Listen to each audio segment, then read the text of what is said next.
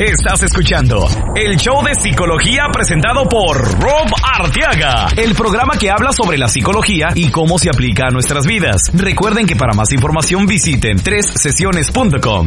Y ahora con ustedes, Rob Arteaga. Rob Arteaga. Arteaga. ¿Qué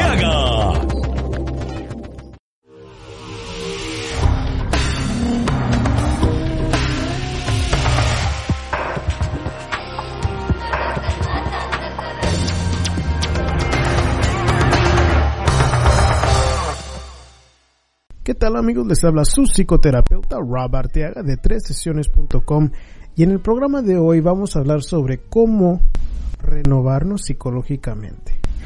Así es, hay veces donde estamos como estancados en nuestra vida, ya sea porque acabamos de perder un trabajo o tal vez una pareja o tal vez nos sucedió una tragedia, un accidente uh, automovilístico, un accidente, acabamos de recibir noticias tal vez médicas que no son favorables y hay que renovarnos psicológicamente. ¿Cómo se hace eso? Y bueno, también vamos a tener la pregunta de uno de ustedes en donde está un chico en uh, una relación y acaba de tener una bebé con otra chica y no sabe qué hacer. Entonces vamos a analizar la, la pregunta de este escucha, radio escucha. Y también tengo una reflexión que me llamó la atención. Normalmente no soy mucho de eso de las reflexiones, pero me llamó mucho la atención de una de este que nos publicó en la página del show de psicología uh, Isabel Velado en la, en la página de Google Plus. Entonces, este, vamos a leer esa reflexión, pero antes de llegar a eso, quiero invitarlos a ir a la página de tres sesiones en donde publicamos todo lo que hacemos aquí eh, con los medios de comunicación. Hay una cantidad infinita de recursos gratis en tresesiones.com como artículos, como entrevistas, está el archivo de todos los programas del show de psicología ahí mismo en la página.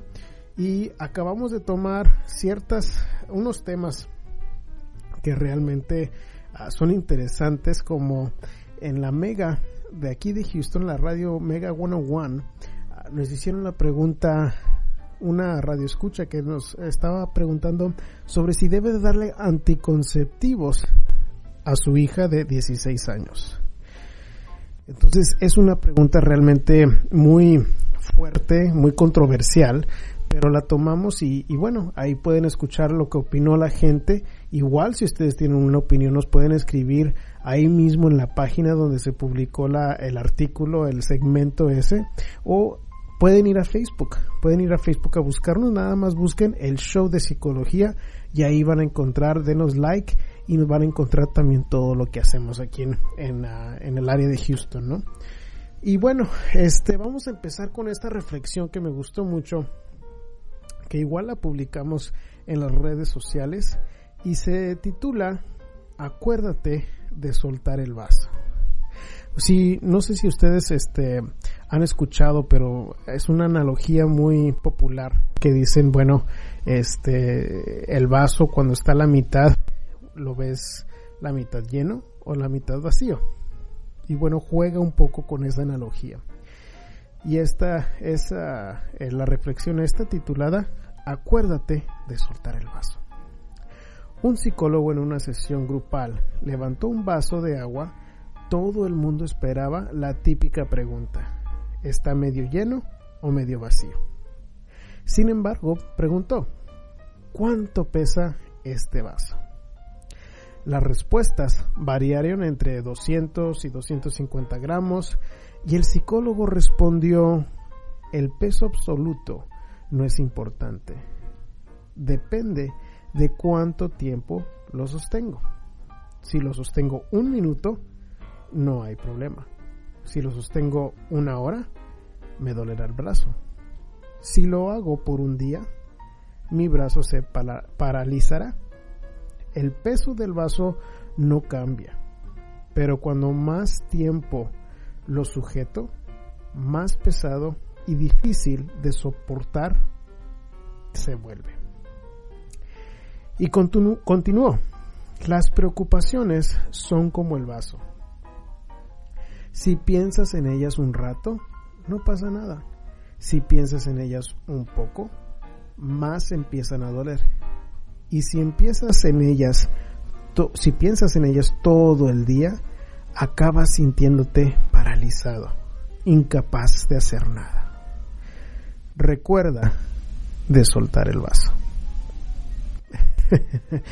Realmente me gustó mucho el poema este y creo que tiene hasta una uno de los nombres de Twitter que es arroba Julie97. Igual lo pongo, me aseguro de poner ese nombre en las notas del programa para que puedan ah, seguir a, este miembro de Twitter que nos compartió esta bonita reflexión que bueno, no sé si ustedes recuerden, pero algo que he tocado es en, en este programa es como noto que la gente cuando empieza a sufrir por X problema tiene la tendencia de estar sas y sas y sas con el mismo pensamiento muchas veces tiene involucra un porqué.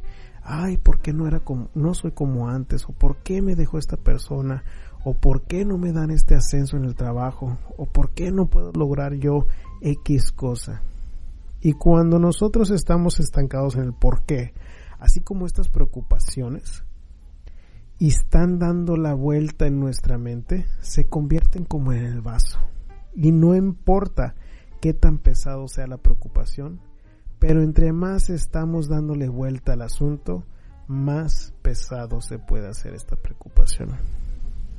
Entonces, para mí, de la manera que yo manejaría este vaso o preocupación que me pesa, es realmente darme cuenta sobre lo que está bajo mi control y preguntarme qué puedo yo hacer ahorita en este momento para que se aleje esta preocupación que me trae mal. Y si no puedo encontrar alguna respuesta a esa pregunta, ¿qué puedo hacer yo en este momento? Entonces lo que haría es dejar ir, liberarme del vaso, bajarlo por el momento. Porque si no hay nada que yo pueda hacer al respecto, es bien difícil que pueda yo este lidiar con esta preocupación. Y es muy posible que la respuesta a mi pregunta, ¿qué puedo hacer yo al respecto? sea nada o tal vez es cambiar mi actitud.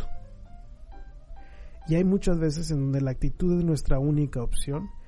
Y bueno, yo creo que los voy a dejar con esa... Ah, ahí los dejamos con el tema este de la reflexión.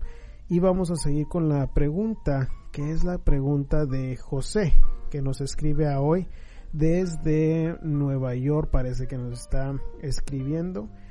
Y bueno, Javier nos dice, hola Rob, les quiero platicar mi problema que tengo para que me den una opinión.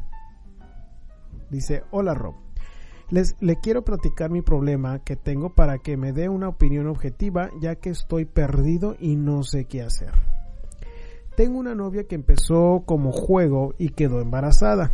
Yo no estoy interesado a ella y por otro lado tuve problemas con mi señora con la que tengo dos hermosos hijos.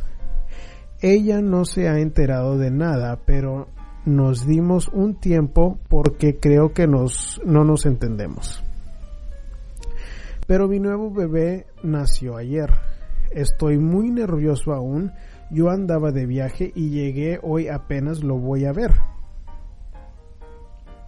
Lo que necesito saber es qué es lo más conveniente para mí. Yo me voy a encargar del niño, por supuesto. Estoy en buena posición económica, gracias a Dios, y le voy a dar a él y a su mamá la mejor de sus vidas. Ojalá puedan contestarme hoy. La verdad sí estoy desesperado, hasta quiero ir con un psicólogo. Gracias. Bueno, mira, eh, yo creo que lo que más me preocupa de tu mensaje es cuando empiezas a hacer la pregunta dices, lo que necesito saber es qué es lo más conveniente para mí. Eh, yo creo que ninguna respuesta que tú vayas a encontrar, encontrar va a ser conveniente. Suena como que tal vez estás separado con tu ex mujer o tu mujer con la que tienes dos hijos y que tal vez pienses que eso te va a perjudicar y pues lo más probable es que sí. Entonces, realmente no hay respuesta que vaya a ser más conveniente. Yo pienso que lo correcto sería hablar, encargarte de tu esta mamá y este hijo que dices que tienes una buena posición económica y bueno, si tienes alguna posibilidad de arreglar las cosas con tu otra mujer, este tienes que empezar con la verdad. Y la verdad no va a ser conveniente. Y ¿por qué tienes que hacer eso? Porque si no enfrentas la verdad ahorita, esto no se va a tapar el sol con un dedo y va a salir la verdad de una manera u otra. Y, bueno, pues realmente no, no tiene ciencia lo que te estoy tratando de, de aconsejar en esta ocasión. Es, es, simplemente muchas veces queremos hacernos a un lado o tratar de evadir el problema, pero es como hablaba sobre las preocupaciones. El vaso tuyo ahorita que estás cargando es qué hacer con esta información. Y el vaso que estás tú ahorita cargando, la preocupación, de nuevo, eh, te recomiendo que pienses qué es lo que está bajo mi control. Te puedo asegurar que no está bajo tu control lo que la otra gente habla o dice. Así que ya sea si es hoy, ya sea si es en tres años, si es en diez o quince años, esta verdad va a salir para venir a, va a darse a luz pues. Va a darse a luz y no hay manera de cómo puedas esconder un hijo especialmente si dices que te vas a, a mantener responsable de él. De una manera u otra se va a dar cuenta tu mujer. Y ese peso que escucho en tu escritura que traes encima que te está eh, aterrorizando te está pesando tanto se va a levantar con la honestidad. Y yo supongo, así como empezaste el mensaje que dijiste eh, que habías empezado esta relación, que habías tenido esta novia, pero tú no quieres nada serio con ella. Supongo que como suena tan a la ligera esa, esa actitud, esa esa actitud hacia ella, ¿no? De, de, como que no lo tuviste muy en serio, no lo, no, empezó como un juego, me escribiste. Si empezó como un juego, pues desafortunadamente lo que tú consideraste un juego tenía unas consecuencias muy reales y muy concretas, que ahora pues te toca lidiar con ellas y, y me gustaría decirte que hay alguna otra manera para manejar las cosas, pero la honestidad es lo único que te va a ayudar a empezar a, a quitarte ese peso que traes encima para empezar a poner las cosas en su orden. Y es posible, es muy posible que tu ah, mujer, ya que estaban separados, no te vaya a aceptar. Pero, mira, yo lo, en mi experiencia, en muchas ocasiones, esto, este tipo de cosas tiene arregle pero si tú ya estabas con otra jugando a los novios o X, pues yo supongo que también estabas fallando en la relación también.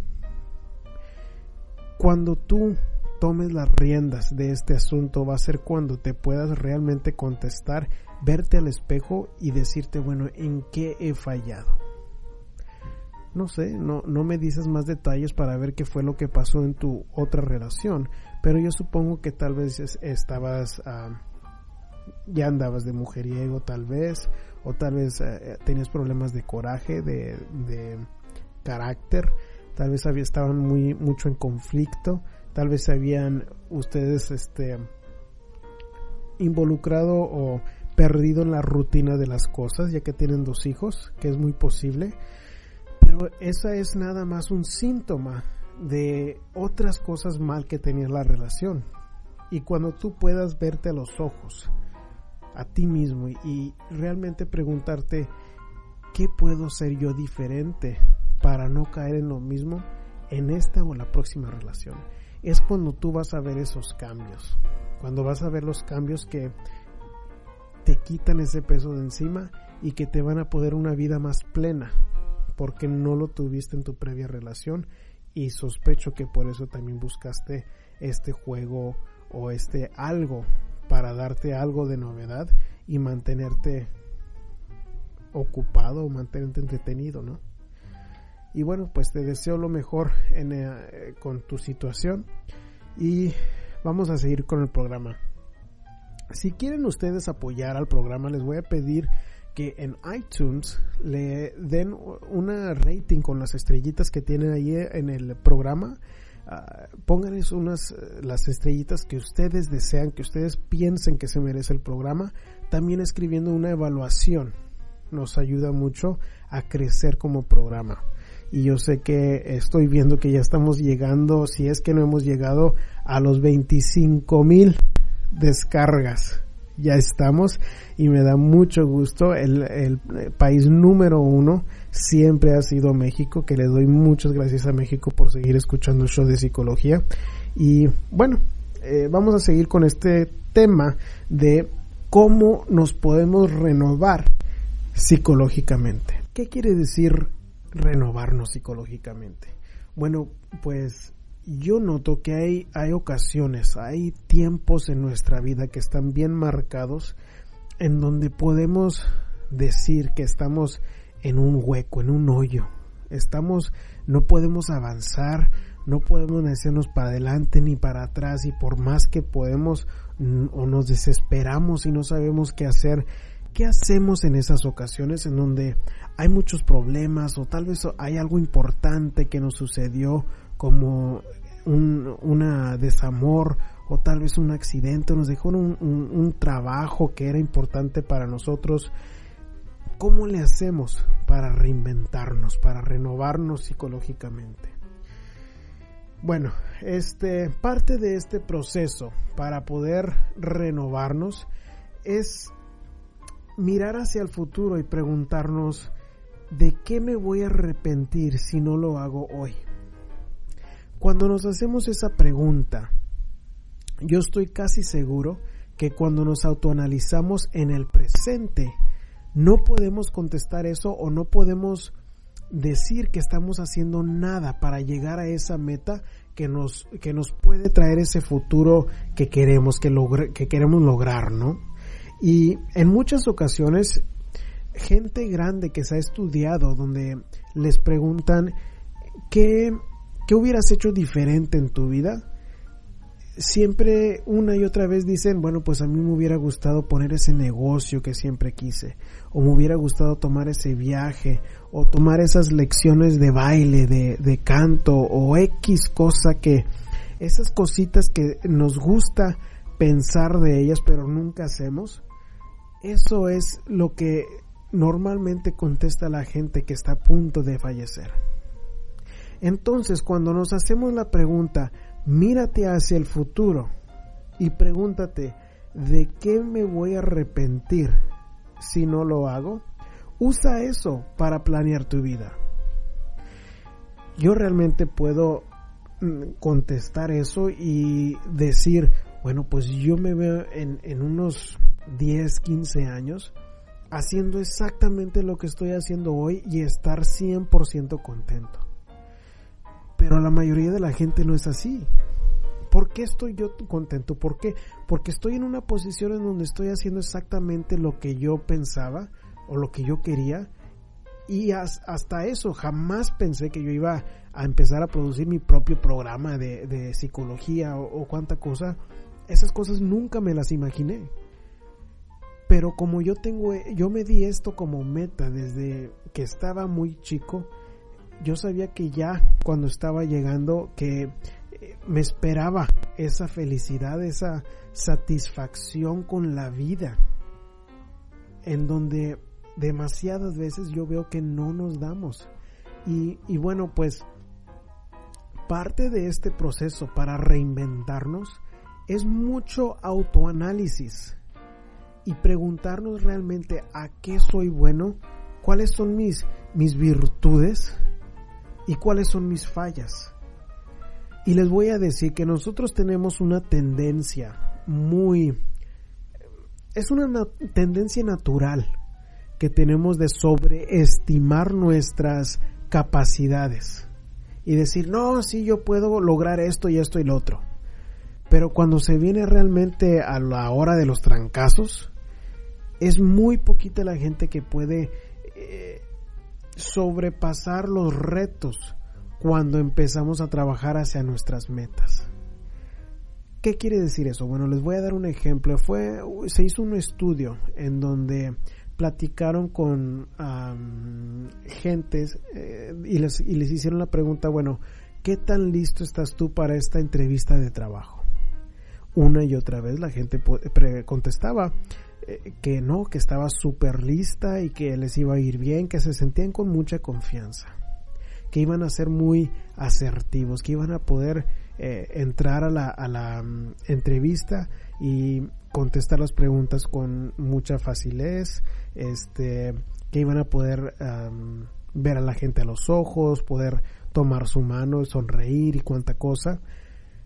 Y bueno, cuando este se grabó todo el contenido de las entrevistas, se dieron cuenta que toda la gente que había dicho que estaban muy listos, que estaban muy con mucha confianza en entrar a la entrevista, que no pudieron vivir a las expectativas que ellos solitos se habían dado.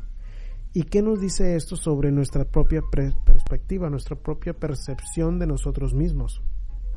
Bueno, pues a mí me dice que en muchos casos nosotros sobreestimamos nuestras habilidades, que no necesariamente es algo malo. No es malo en, decir que voy a sobreestimar mis capacidades, pero el problema viene cuando se empiezan a atravesar ah, esas, esos retos, cuando yo ya quiero empezar a lograr mi meta.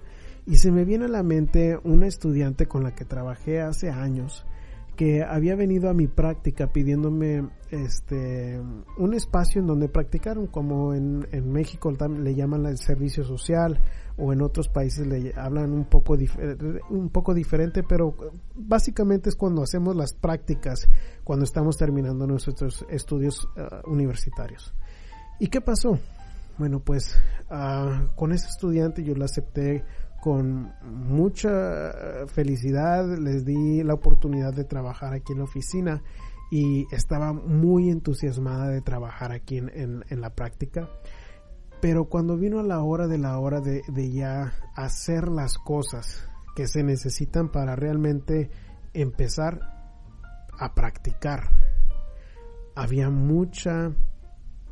Eh, había, había muchas trabas, había muchos retos que no podía sobrepasar eh, la estudiante.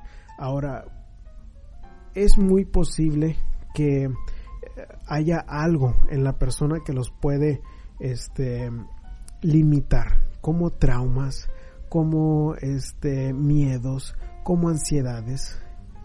Pero esos miedos, esas ansiedades, esos traumas son los mismos que tenemos que ponernos enfrente para poder vencerlos. Y eso es lo que no toma en consideración mucha gente. Y, yo no digo que soy la persona perfecta en, ese aspecto de para nada. O sea, hay mucho en donde yo todavía tengo que poner de mi parte para poder vencer y superarme.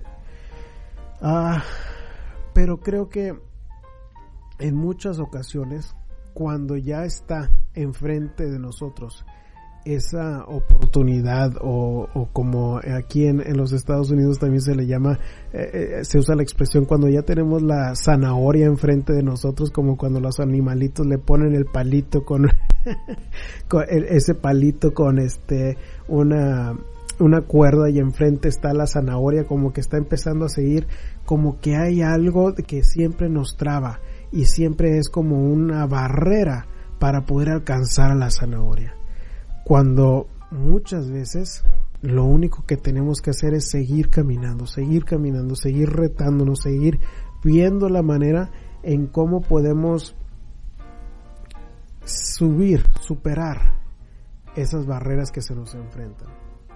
¿Y qué podemos hacer? ¿Qué podemos hacer al respecto? Porque pues en, en muchas ocasiones tenemos que ver las cosas de los ojos de otra persona ¿Por qué? Porque por lo mismo de que tenemos esa tendencia de sobreestimarnos.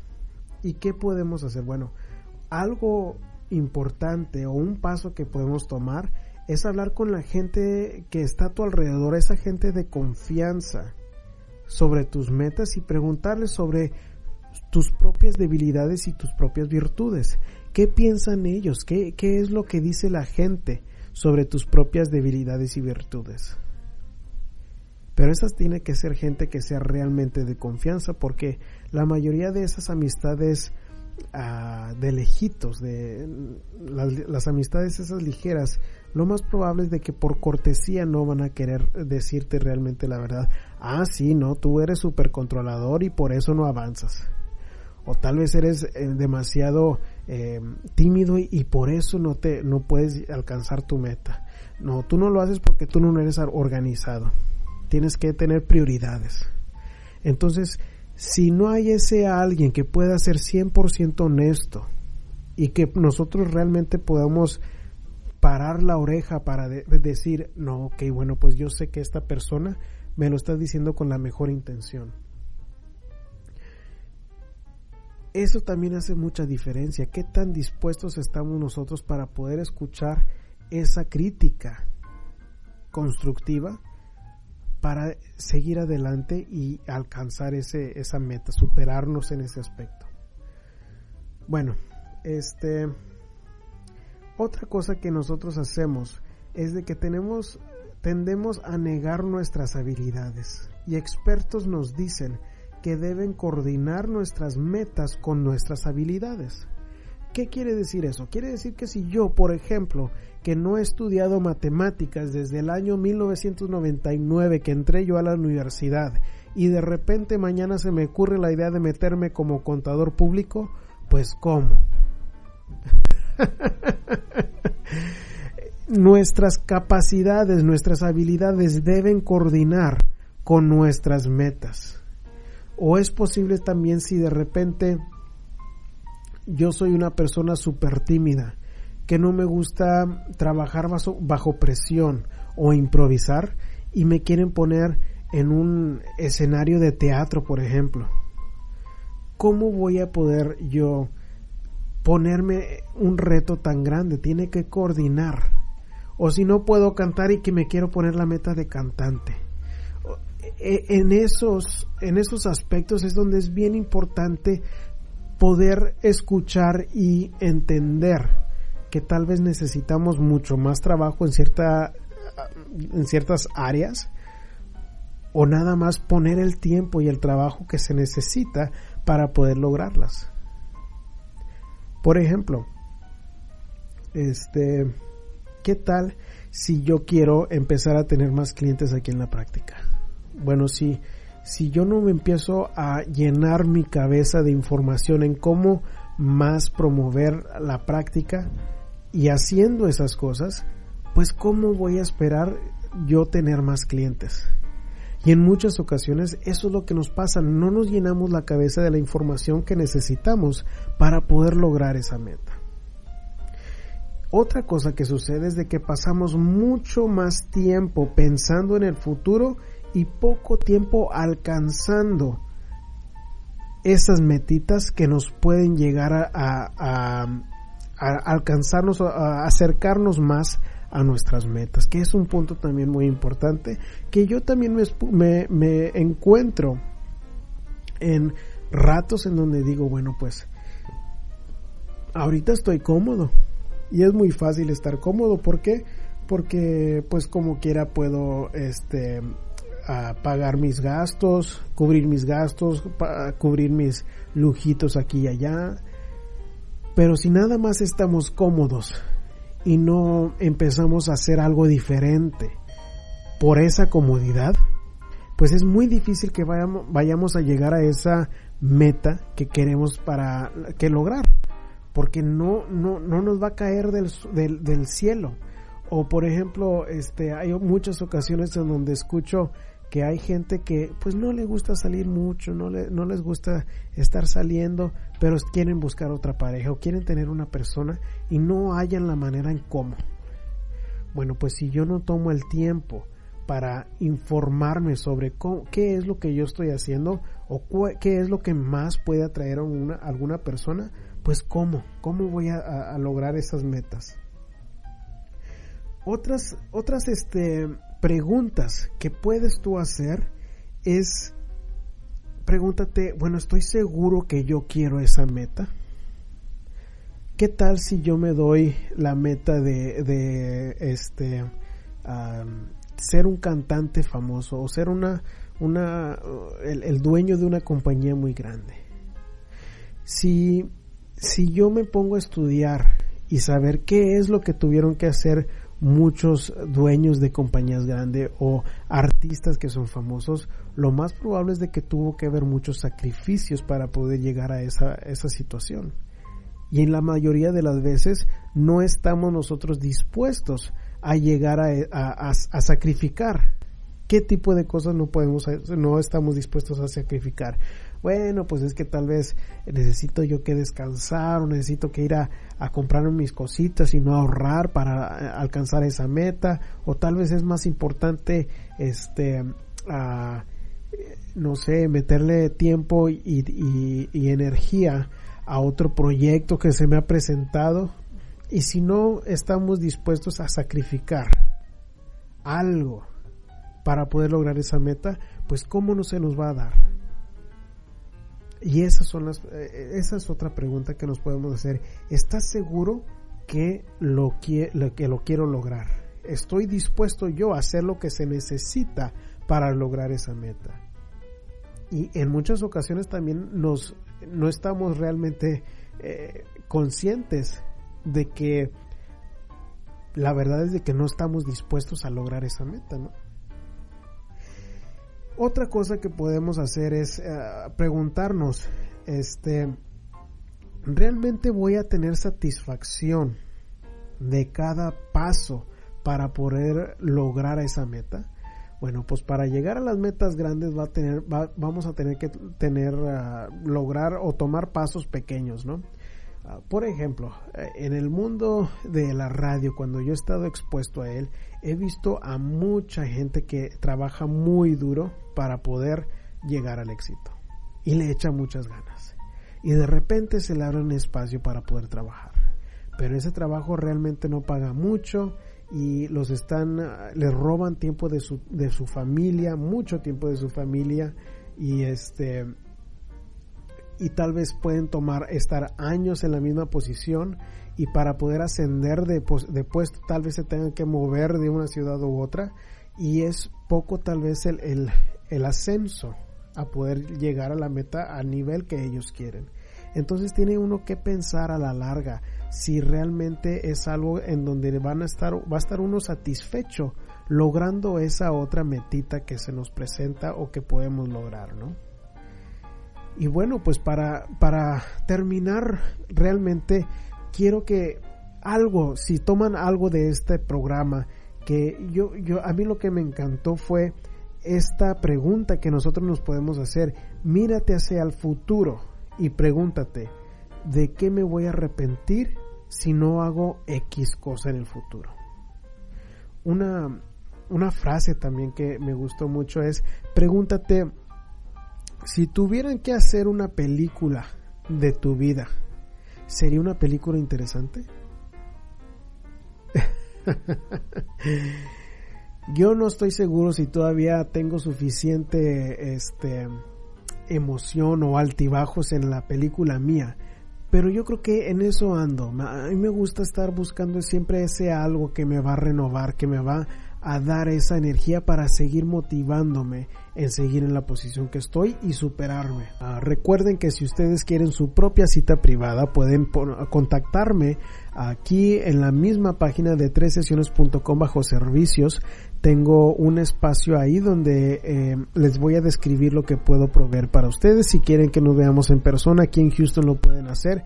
Ah, pueden escribirme a robinsonarteaga.gmail.com o también me pueden este mandar un correo de voz. Si ustedes quieren su propia pregunta que la toquemos aquí en el programa, pueden hacerlo ahí mismo al, al, correo electrónico o también nos pueden dejar un correo de voz al 832-356-6762.